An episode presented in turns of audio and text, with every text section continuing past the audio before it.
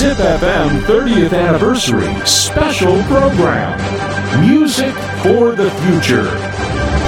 Music for the Future featuring ビッケブランカ GP の皆さん、ピッケブランカです。GPFM 開局30周年スペシャルプログラム Music for the Future。この時間は私、ビッケブランカが15分間ナビゲートをさせてもらえればと思います。えー30周年おめでとうございます。僕愛知県出身なので、実質、理論上は開局からずっと聴き続けてるっていうことですよね。えー、感慨深いものもありますし、いろんな音楽をでいろんな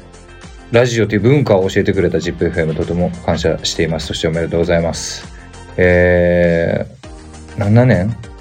?6 年前ぐらいですね、に初めてインディーズアルバムを出した時に、こう番組に出させてもらったりとか、コメントさせてもらったり、ZIPFM さんが主催してるライブイベントに呼んでもらえたりっていうことをこうお世話になりながら共に歩んできたような感じがしてますね。えー仲いい人たちもたくさんいますしね、ZIPFM の中に。レギュラー番組をやらせてもらってた頃もありますね。2018年4月からやってましたね。ブンブンルームっていうのをやってた。あー懐かしいですね。名古屋に行って毎回撮って生放送もやったり、夏になったら怖い話の会があったり、いろんなことをなんかチャレンジングにやってたような覚えがありますね。すごい感慨深かった覚えがありますね。昔から聞いてたラジオ局でレギュラーをやれるということが。いろいろ ZIPFM さんが企画するライブっていうのも、あのーあって、オータムフェスとか、あのースプリングスクエアとかですね。あったあった。小畑さんのモーニングチャージって番組があったんですけど、それのフェスも開催されてて、そこに出演して、すごい楽しかったですし、光栄だったし、で、その時初めて MOROHAっていうグループと僕、対バン MOROHA、中村エミ、ビッケブランカの3組のモーチャーフェスだったんですけど、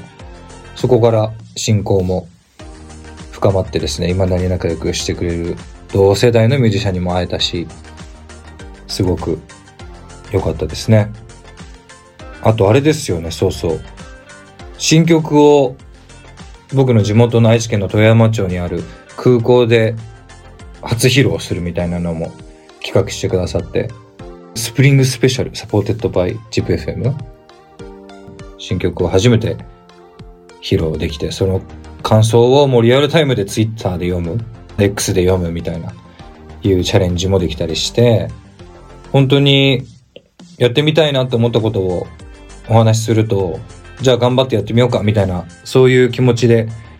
こう会話してくださるんで、すごく嬉しく大好きな曲であります。なんかちょちょうどその時が、あの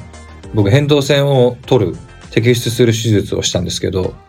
その後の初めてのライブだったんで、どうなるかなって、なんか声変わってたらどうしようみたいな、いろんな、あの、心配事がある中で、でもやっぱそこでこう地元でやれたっていうのも、こうメンタル的にもありがたかったなと思いますし、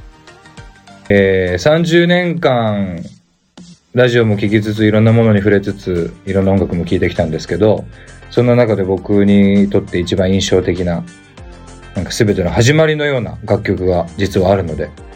それを聴いてほしいと思います。ザ・ナック、マイ・シャローナ。Music for the Future ザ・ナックでマイ・シャローナを聴いていただきました。これは僕が、本当幼稚園とか小学校の時ですね、に聞いて、子供で全然意味もわかんないですし、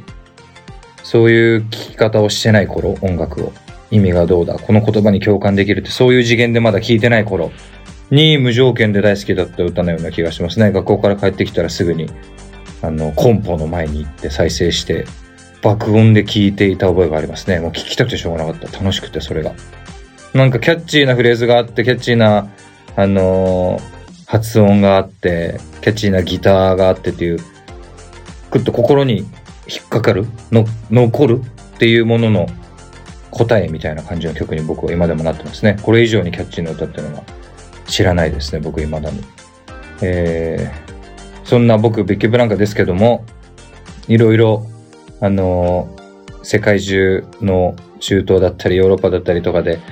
あの、ライブとかもやらせてもらって、どんどんなんかこう、見識が広がっていってるところではあるんですけど、そういうのがどんどんと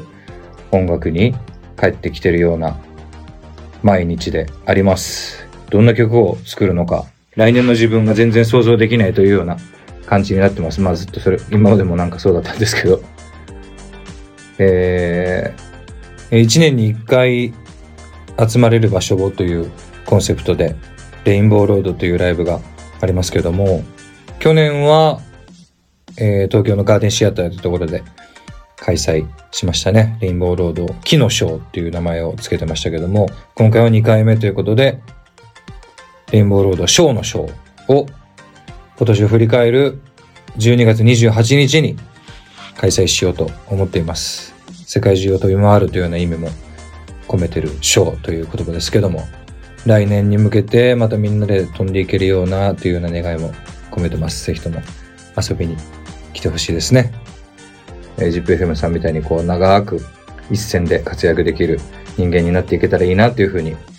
えー頑張っていこうと思ってます。各局30周年スペシャルプログラム Music for the Future この時間はビッケブランカがお届けしました。Music for the future.